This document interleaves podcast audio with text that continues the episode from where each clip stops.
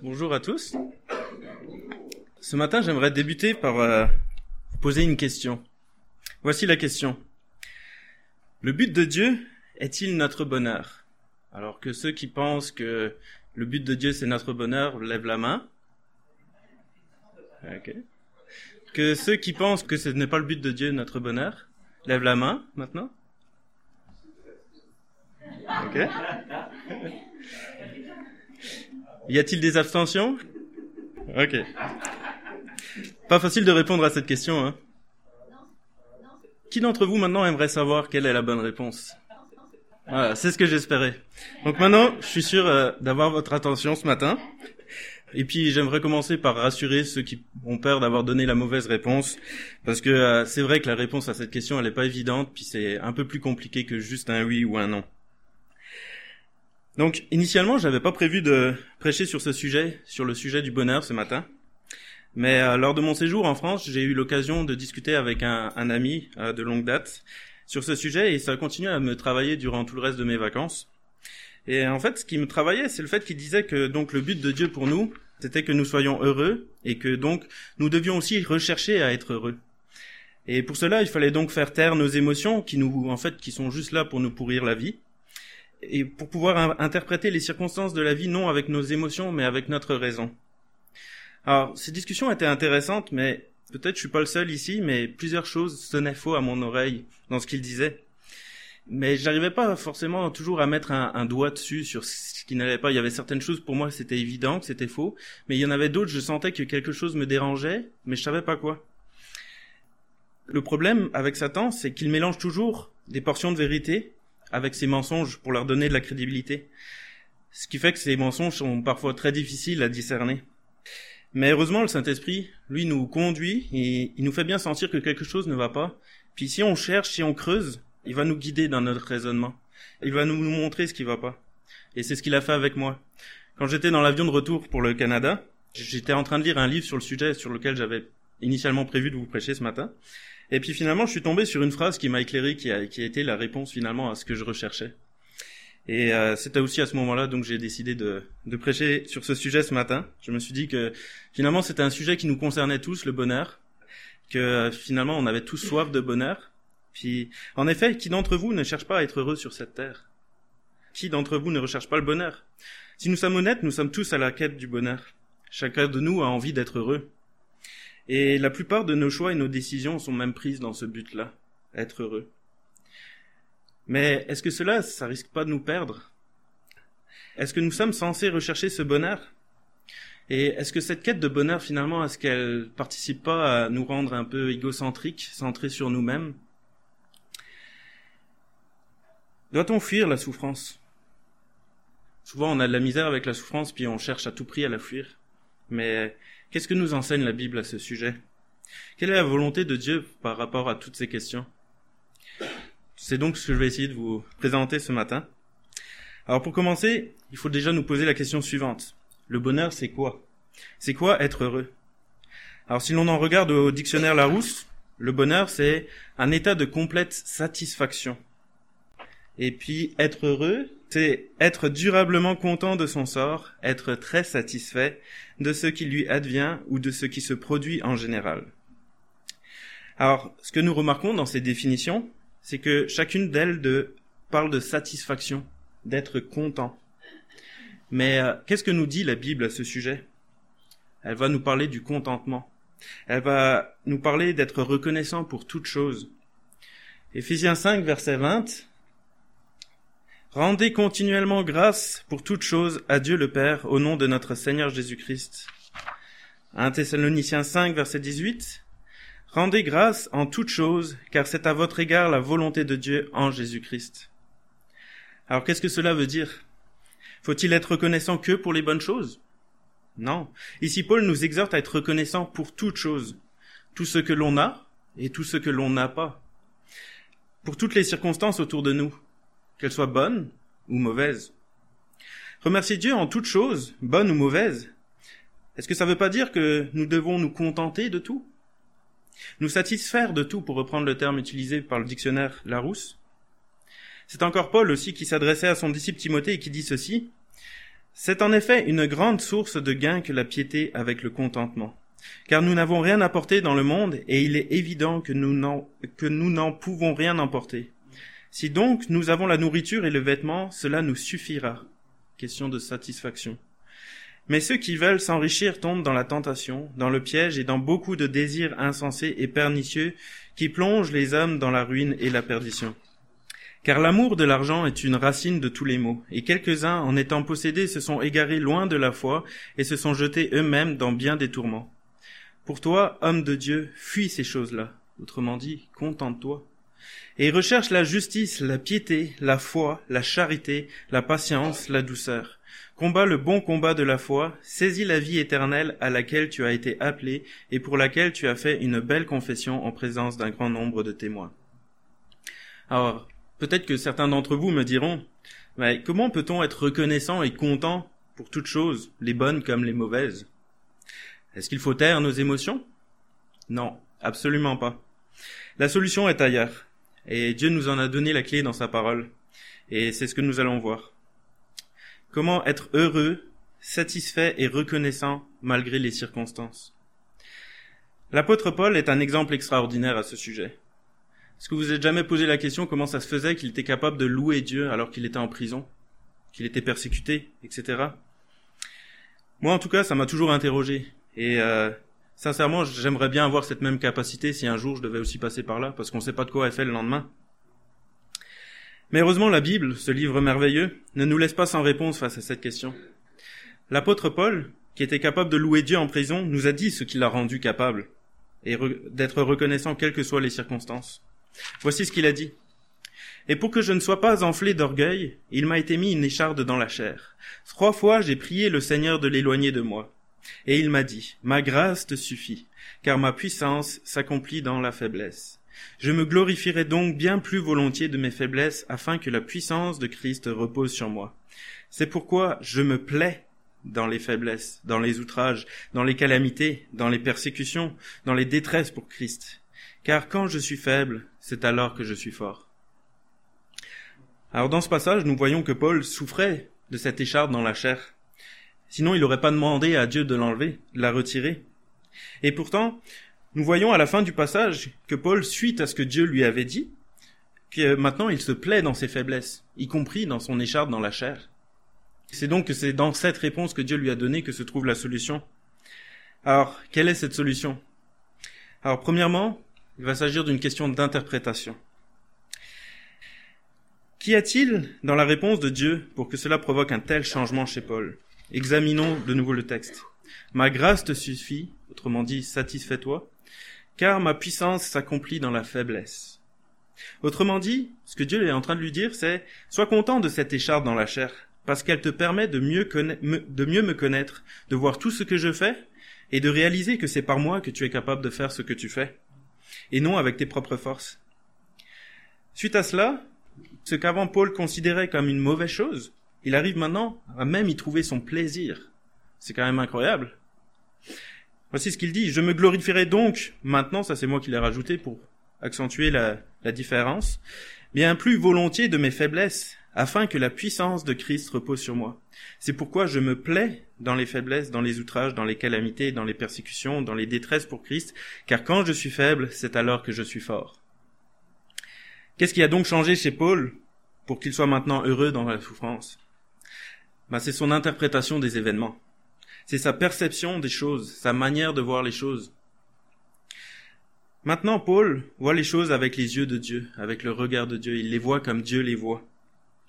Est-ce que les événements ont changé? Non. C'est le regard de Paul sur ces événements qui ont changé. Alors, qu'est-ce qui va nous rendre heureux? Est-ce un événement particulier?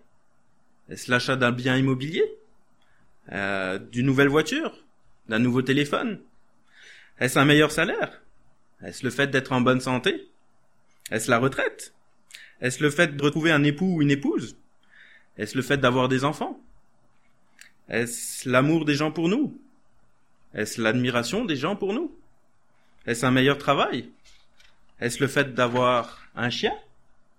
Non, c'est aucune de ces choses-là, même le chien. Ces choses-là ne nous ont jamais comblés et nous ne comblerons jamais. Si vous avez des doutes, relisez le livre de l'Ecclésiaste. Il a très probablement été écrit par le roi Salomon puisqu'il se présente comme le roi de Jérusalem, le fils de David, et que d'après ce qu'il dit avoir vécu, cela correspondrait parfaitement à la vie qu'a pu mener Salomon. Il a donc été écrit par quelqu'un qui a pu faire presque tout ce qu'il voulait, puis posséder tout ce qu'il voulait. Et voici ce qu'il répète à plusieurs reprises. Vanité des vanités, dit l'Ecclésiaste. Vanité des vanités, tout est vanité. Bon, encourageant, hein En passant, je sais pas si vous avez remarqué, mais c'est seulement le second verset du livre. Donc qui commence bien quand même, hein Petit conseil, si vous avez un ami qui veut partir sa propre entreprise, c'est pas le genre de verset qu'on va lui donner pour l'encourager. Je pense que vous êtes d'accord avec moi. Puis au cas où vous ne l'auriez pas compris dès le début, Salomon prend le temps de vous le répéter suffisamment de fois pour que vous puissiez l'imprimer au fer rouge dans votre pensée. Regardez un peu. Euh, donc chapitre 1 verset 14. J'ai vu tout ce qui se fait sous le soleil, et voici tout est vanité et poursuite du vent. Euh, chapitre 2 verset 11. Puis j'ai considéré tous les ouvrages que mes mains avaient faits, et la peine que j'avais prise à les exécuter, et voici tout est vanité et poursuite du vent. Et il n'y a aucun avantage à tirer de ce que l'on fait sous le soleil. Chapitre 2 verset 17. Et j'ai haï la vie, car ce qui se fait sous le soleil m'a déplu, car tout est vanité et poursuite du vent. Bref, la liste est encore longue, je vais m'arrêter là. Nous ne sommes qu'au deuxième chapitre sur douze. Euh, donc si vous n'êtes pas convaincu, je vous invite à relire l'Ecclésiaste, un très bon livre. Et vous verrez que cet homme a tout essayé, et sa conclusion est toujours la même. Et elle revient sans cesse comme un refrain dans son livre. Vanité, tout est vanité. Mais alors, si ce n'est pas ces choses-là qui nous rendent heureuses, mais que c'est notre interprétation de la vie qui le fait.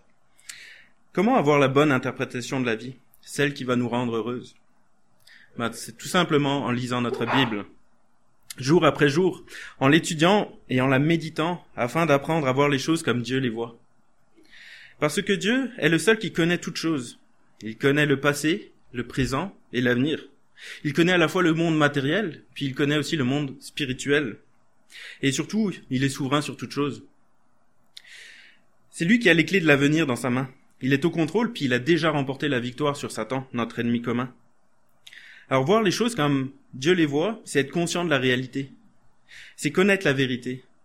Et la vérité, c'est ça qui va nous affranchir de toute notre souffrance. Parce qu'en réalité, nous avons vraiment de quoi être joyeux. Satan a été vaincu, nous avons été pardonnés pour nos péchés à cause du sacrifice de Jésus-Christ à la croix. Nous avons la certitude que Dieu veille sur nous, qu'il nous aime, qu'il ne permettra pas que quelque chose arrive pour notre malheur. Les méchants sont sous le contrôle de Dieu et sont punis pour le mal qu'ils ont fait.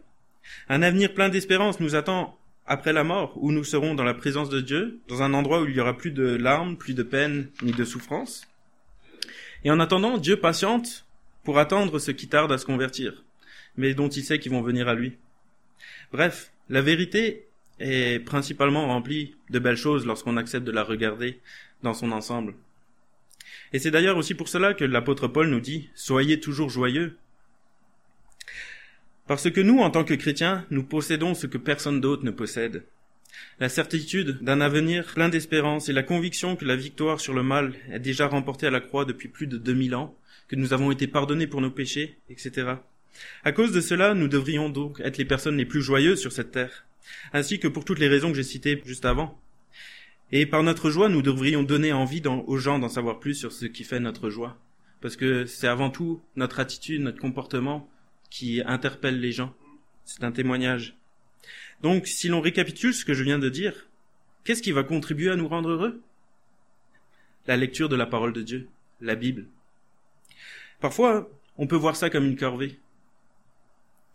Et peut-être que certains d'entre vous résistent à l'ouvrir parce qu'on a cherché un jour à leur imposer ça par des commentaires légalistes du genre un chrétien doit lire sa Bible, tu dois lire ta Bible. Il est, évident que nous ne devons pas lire notre Bible par esprit de religiosité ou de légalisme. Mais ce que nous devons comprendre, c'est que c'est pour notre bien qu'on doit lire notre Bible. C'est pas c'est pas pour les autres qu'on doit le faire, c'est pour nous-mêmes. Peut-être alors que si nous sommes pas heureux, c'est peut-être que nous ne lisons pas assez notre Bible. En tout cas, une chose est certaine. Si vous avez soif de plus de bonheur, lisez votre Bible, ça peut vous faire que du bien. Parce qu'elle va corriger notre façon de voir la vie, et cela va participer à nous rendre heureux. Alors, de quelle manière est-ce que nous, on voit la vie aujourd'hui? Est-ce qu'on la regarde avec euh, les yeux de Dieu éclairés par la lecture de la Bible ou juste avec nos yeux humains limités? Acceptons-nous ces réalités spirituelles que la Bible nous enseigne? Lorsqu'on lit la Bible, est-ce que nous l'interprétons avec notre expérience? Ou est-ce que nous interprétons nos expériences avec la Bible? Qu'est-ce qui a le plus d'autorité dans ma vie? La Bible ou ma raison et mon expérience? Personnellement, je suis pas en train de dire que les deux sont incompatibles. Je pense que euh, la Bible est, quelque chose de, rationnel et elle est tout à fait valable dans ce monde. Mais des fois, on peut, il y a des choses qu'on comprend pas dans la Bible parce que parce que ça colle pas avec notre expérience. Mais dans ces moments-là, qui est-ce qu'on choisit de croire avant tout? Notre expérience ou la Bible? Par exemple, est-ce que je cherche à savoir si Dieu veut m'apprendre quelque chose à travers l'épreuve que je traverse Ou est-ce que je fais que me lamenter sur mon sort? Et ou blâmer Dieu Toutes ces questions peuvent nous faire réfléchir. Mais si ça se trouve, pour d'autres personnes, ce n'est pas ça qui les empêche d'être heureux. Il peut y avoir un autre frein à leur bonheur. Il peut s'agir d'une question de cœur. Pourquoi s'agit-il également d'une question de cœur? Parce que toutes ces vérités que nous avons vues sont belles et réjouissantes pour nous, du moment que l'on se retrouve dans le camp de Dieu. L'on s'entend que si on se retrouve du côté de Satan, c'est un peu moins réjouissant pour nous. Hein. Dans le verset de 2 Corinthiens 12, versets 7 à 10, nous voyons Paul qui dit « Je me glorifierai donc bien plus volontiers de mes faiblesses, afin que la puissance de Christ repose sur moi. C'est pourquoi je me plais dans les faiblesses, dans les outrages, dans les calamités, dans les persécutions, dans les détresses pour Christ, car quand je suis faible, c'est alors que je suis fort. » Pourquoi Paul se réjouit que la puissance de Christ repose sur lui? Pourquoi se plaît-il dans les faiblesses, les outrages, les calamités, les persécutions, dans les détresses? Tout simplement parce qu'il aime Dieu, il aime le Christ. Généralement, on ne prend pas plaisir à souffrir, sauf si l'on sait qu'on l'on souffre pour quelqu'un qu'on aime. De la même manière, Paul aime maintenant sa faiblesse, parce que ça permet à Dieu de manifester encore plus sa gloire. C'est d'ailleurs ce qu'exprimait aussi Jean-Baptiste lorsqu'il dit Un homme ne peut recevoir que ce qui lui a été donné du ciel. Vous-même m'êtes témoin que j'ai dit, je ne suis pas le Christ, mais j'ai été envoyé devant lui. Celui à qui appartient l'épouse, c'est l'époux. Mais l'ami de l'époux qui se tient là et lui, et qui, et qui l'entend éprouve une grande joie à cause de la voix de l'époux. Aussi cette joie qui est la mienne est parfaite. Il faut qu'il croisse et que je diminue. Il n'y a que que lorsque l'on aime quelqu'un, que l'on aime s'humilier devant lui. Et c'est d'ailleurs ce qu'a fait Jésus en lavant la pied de ses disciples. C'était pour leur démontrer son amour pour eux. Mais ce n'est pas tout. Il ne suffit pas d'avoir un cœur pour Dieu. Il nous faut avoir un cœur comme Dieu. C'est-à-dire qu'il ne suffit pas d'être dans le camp de Dieu pour être heureux. Nous, les chrétiens, on est tous dans le camp de Dieu. Mais est-ce que nous sommes tous heureux? Je ne sais pas. Avons-nous les mêmes choses que Dieu a à cœur? Ou est-ce que comme Jonas qui ne voulait pas que Dieu fasse grâce aux habitants de Ninive, nous avons des parties de notre cœur où il y a encore de la méchanceté, de la rancune ou autre chose de ce genre? Si nous sommes honnêtes, nous avons tous encore des parties de notre cœur qui ne sont pas encore transformées à l'image de celui de Dieu. Et c'est pour cela, entre autres, que notre bonheur ne sera jamais parfait tant que nous vivrons sur cette terre. Mais pourquoi est-ce que c'est nécessaire d'avoir un cœur comme celui de Dieu pour être heureux? Parce que si ce n'est pas le cas, ce qui réjouit Dieu ne nous réjouira pas. Ce qui attristera Dieu ne nous attristera pas. Et de ce fait, ces plans ne seront pas nos plans. Et si ces plans ne sont pas, nos plans, alors euh, comme Jonas, nous serons frustrés, en colère, on résistera à Dieu, et nous serons malheureux jusqu'à en demander la mort. Et si ces plans ne nous plaisent pas, j'ai de mauvaises nouvelles pour vous. Vous risquez de vous enrager toute votre vie. Parce qu'une chose est certaine, les plans de Dieu s'accomplissent. Que vous soyez d'accord ou non avec, parce que Dieu est souverain, et ce qu'il veut faire, il l'accomplit. Et puis franchement, avoir un cœur comme celui de Dieu, pourquoi résister? La Bible nous dit que Dieu a tant aimé le monde qu'il a donné son Fils unique, afin que quiconque croit en lui ne périsse point, mais qu'il ait la vie éternelle. Dieu en effet n'a pas envoyé son Fils dans le monde pour qu'il juge le monde, mais pour que le monde soit sauvé par lui. Et pourtant, parfois l'on résiste encore au changement que Dieu veut opérer dans notre cœur. Pourquoi? Mais peut-être parce que l'amour nous coûte toujours quelque chose. L'amour de Dieu l'a poussé à venir sur la terre pour mourir à notre place. Alors, c'est vrai que parfois nous pouvons avoir peur de ce qu'un amour pareil peut nous pousser à faire. Mais ce que nous oublions dans ce moment-là, c'est que c'est cet amour qui nous rend heureux. Jésus, même s'il a traversé tout un tas de souffrances pour nous, il était heureux de le faire parce qu'il le faisait pour nous. De la même manière que Paul, qui était heureux de souffrir pour le Christ parce qu'il l'aimait. Donc finalement, c'est quoi le plus important? Est-ce que c'est de ne pas souffrir? Ou est-ce que c'est d'être heureux, quelles que soient les circonstances, bonnes, mauvaises, que l'on passe par la souffrance, etc. Alors moi, où est-ce que j'en suis dans tout ça? Est-ce que je laisse Dieu me transformer? Je dirais même plus, est-ce que je cherche à ce que Dieu me transforme? En lisant la parole, en essayant de l'appliquer, etc. Lorsque Dieu veut me transformer, est-ce que je lui suis soumis ou est-ce que je lui résiste?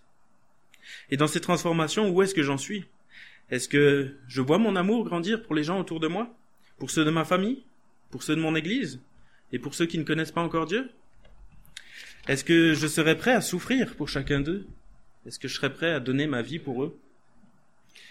Ou est-ce que pour moi le plus important c'est que je ne souffre pas? Je pense que si on est honnête, on a tous encore à travailler dans ce domaine-là. Il ne reste maintenant plus qu'un élément pour être heureux quelles que soient les circonstances. Il s'agit de la foi. Alors pourquoi la foi est-elle nécessaire au bonheur?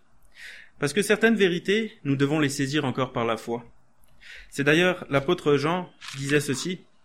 Bien-aimés, nous sommes maintenant enfants de Dieu, et ce que nous serons n'a pas encore été manifesté, mais nous savons que lorsque cela sera manifesté, nous serons semblables à lui parce que nous le verrons tel qu'il est.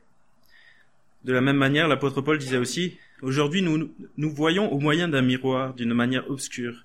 Mais alors nous verrons face à face. Aujourd'hui, je connais en partie, mais je connaîtrai comme j'ai été connu.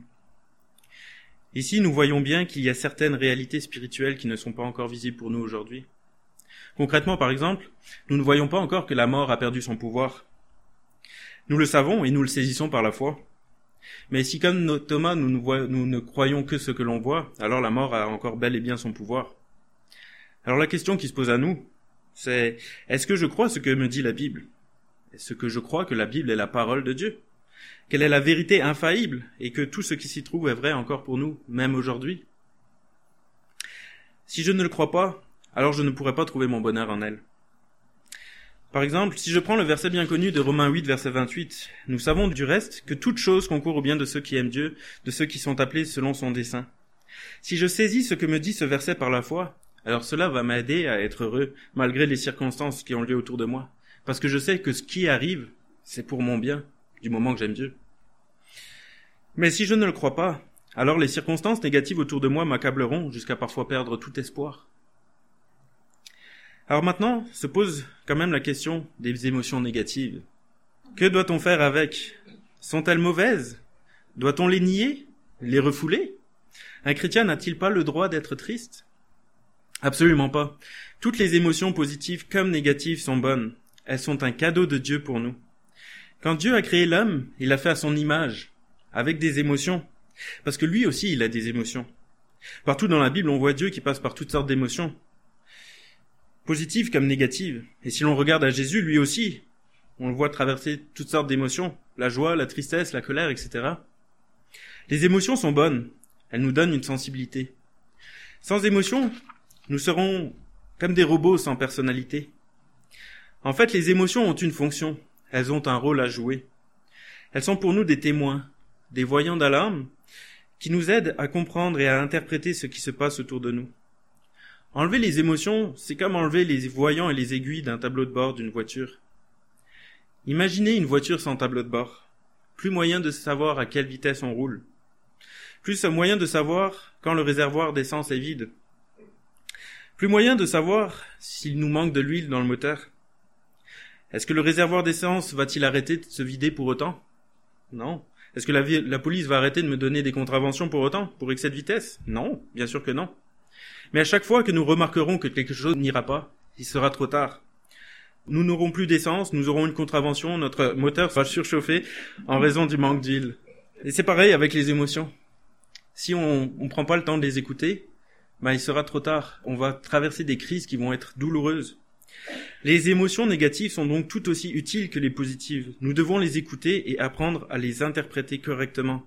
Elles sont des témoins et nous donnent de l'information sur ce qui se passe à l'intérieur de nous.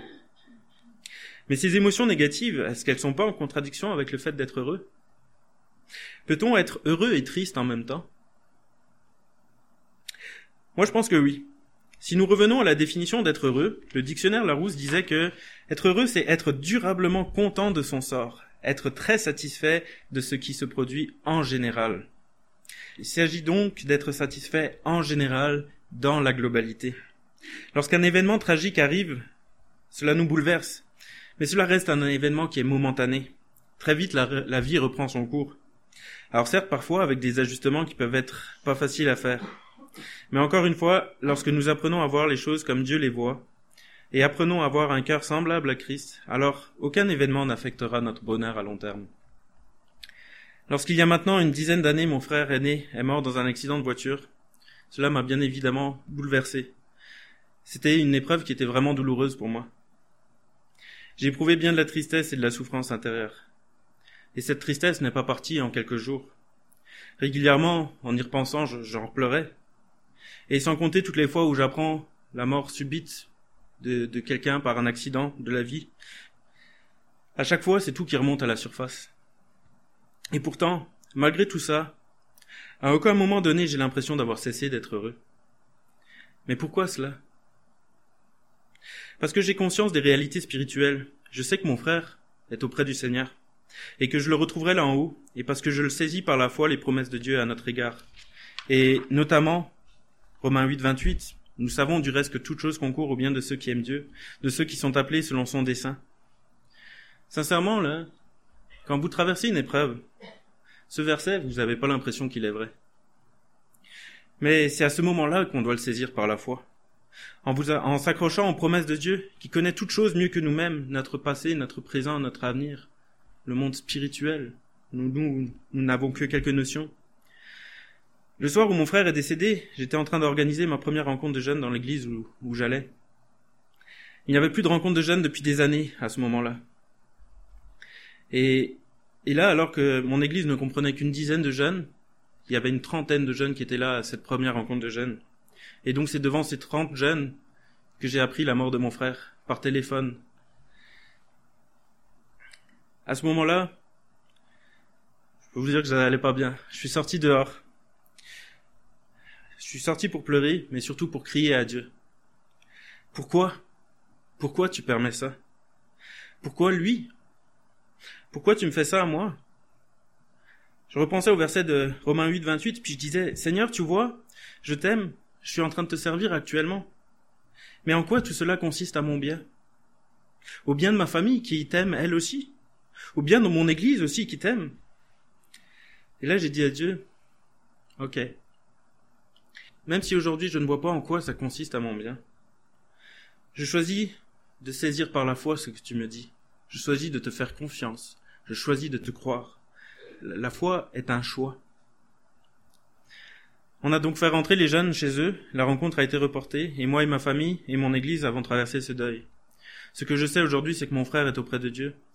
C'est que plusieurs personnes aussi sont venues à Christ suite à, à cette mort subite qui a fait réfléchir plus d'une personne dont l'un de mes meilleurs amis, qui en fait aurait pu se retrouver dans la voiture de mon frère euh, lors de l'accident, parce que parce que mon frère lui avait proposé, puis lui il avait il avait refusé parce qu'il s'était engagé à de venir avec moi pour distribuer des offres de calendrier dans, dans un village près de chez nous. Est-ce que toutes ces choses valaient la mort de mon frère? Ben si Dieu l'a fait, c'est que oui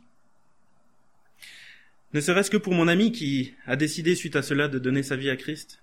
Et puis, pour ma part, même si les souvenirs sont douloureux, je suis en paix et je n'ai pas cessé d'être heureux. Alors, nous en arrivons maintenant à notre question de base, celle qui me turlupinait le plus. Le but de Dieu est-il notre bonheur? Alors, il est vrai que Dieu veut que l'on soit heureux, et il nous a tout donné pour ça. Mais en réalité, c'est plus compliqué que ça. Premièrement parce que il ne veut pas que juste moi je sois heureux. Il veut que nous soyons tous heureux. Cela implique donc des sacrifices de notre part aussi. Deuxièmement, parce que ce n'est pas parce que Dieu veut que nous soyons heureux que c'est son but. Il y a une différence entre désir et but. En fait, c'est probablement un de ses objectifs, mais pas le principal. Alors d'après vous, quel est son but principal? Est-ce que c'est notre sainteté? Non. Pour quelle raison, d'après vous, Dieu veut que nous soyons saints? Ben, Tout simplement parce qu'il nous veut dans sa présence. Il veut retrouver la communion avec nous. Et que le péché nous empêche d'être en relation avec lui, parce que lui, il est saint. Dieu veut retrouver la communion avec chacun de nous, parce qu'il nous aime, il nous veut dans sa présence pour l'éternité. Voici ce que dit Roger Ellsworth dans l'un de ses livres, c'est le livre que j'ai lu dans l'avion. L'une des plus grandes leçons que nous devons apprendre est que les desseins de Dieu nous dépassent infiniment. Le plan divin ne consiste pas à rendre chaque individu aussi heureux que possible, mais à poursuivre la rédemption du genre humain et à le faire d'une manière qui lui procure la plus grande gloire et qui conduise tout son peuple à la gloire. Et c'est d'ailleurs pour cela que l'apôtre Pierre prend le temps de nous rappeler le Seigneur ne tarde pas dans l'accomplissement de la promesse, comme quelques-uns le croient. Mais il use de patience envers vous, ne voulant qu'aucun périsse, mais voulant que tous arrivent à la repentance. Bien souvent, nous avons tendance à être égocentriques. L'on en veut à Dieu parce que l'on passe par l'épreuve.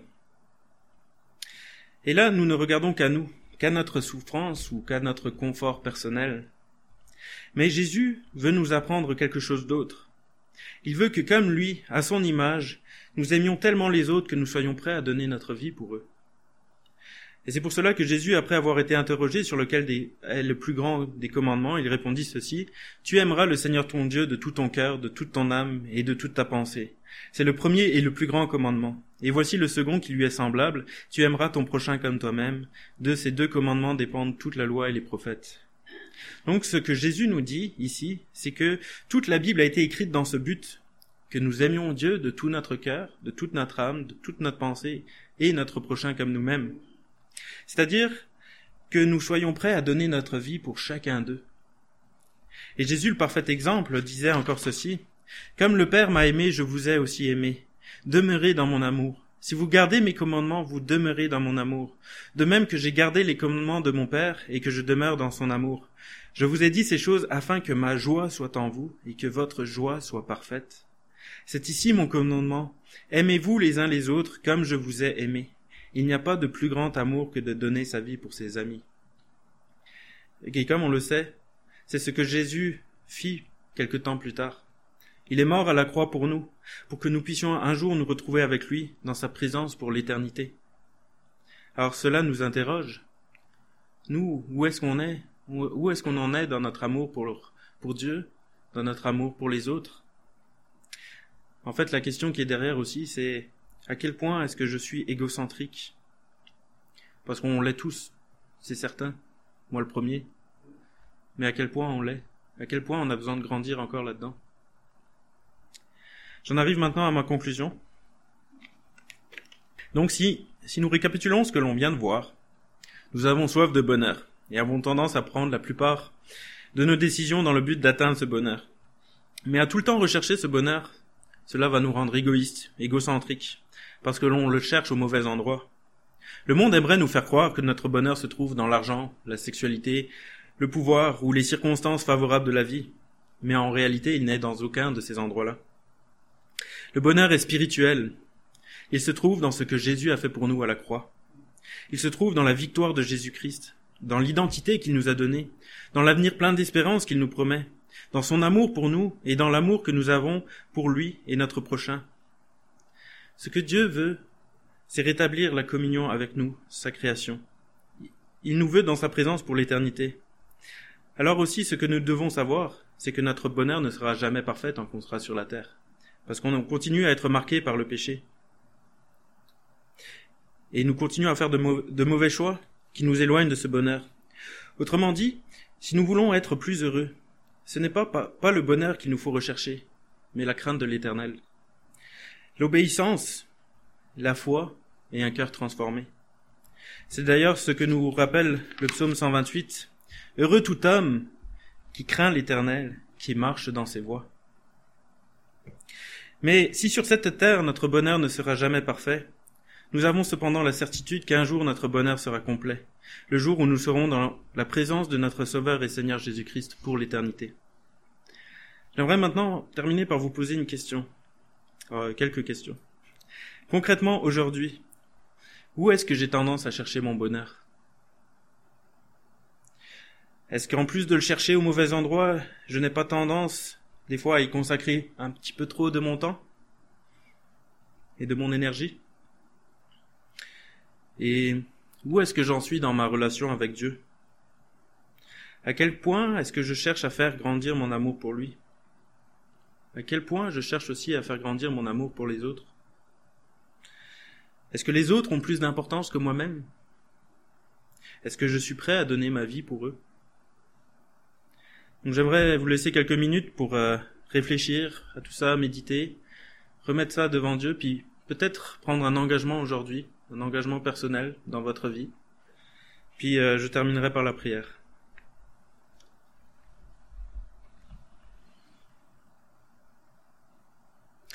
Merci Seigneur pour tout ce que tu as fait pour nous. Merci parce que tu nous as déjà tout donné en fait. Euh, c'est nous qui avons des fois du mal à le saisir. Et Seigneur, ce matin on veut venir devant toi parce que parce que tu sais qu'on on est tous encore imparfaits qu'on a tous encore nos mauvaises habitudes, qu'on a tous encore nos mauvais réflexes, euh, des espoirs placés au mauvais endroit, etc. Puis, Seigneur, on veut te demander ton aide encore pour que tu puisses continuer à nous faire grandir, euh, que, que tu puisses euh, nous, nous aider à te rechercher toi premièrement, à, à rechercher la crainte de toi et à marcher dans tes voies. Et euh, Seigneur, je ne sais pas ici qui, qui sait qui, euh, qui est en manque de bonheur. Mais je veux, je veux te le remettre particulièrement entre tes mains pour que tu puisses conduire ses pas, puis qu'il puisse euh, finir par trouver son bonheur en toi. En ton nom, Seigneur. Amen.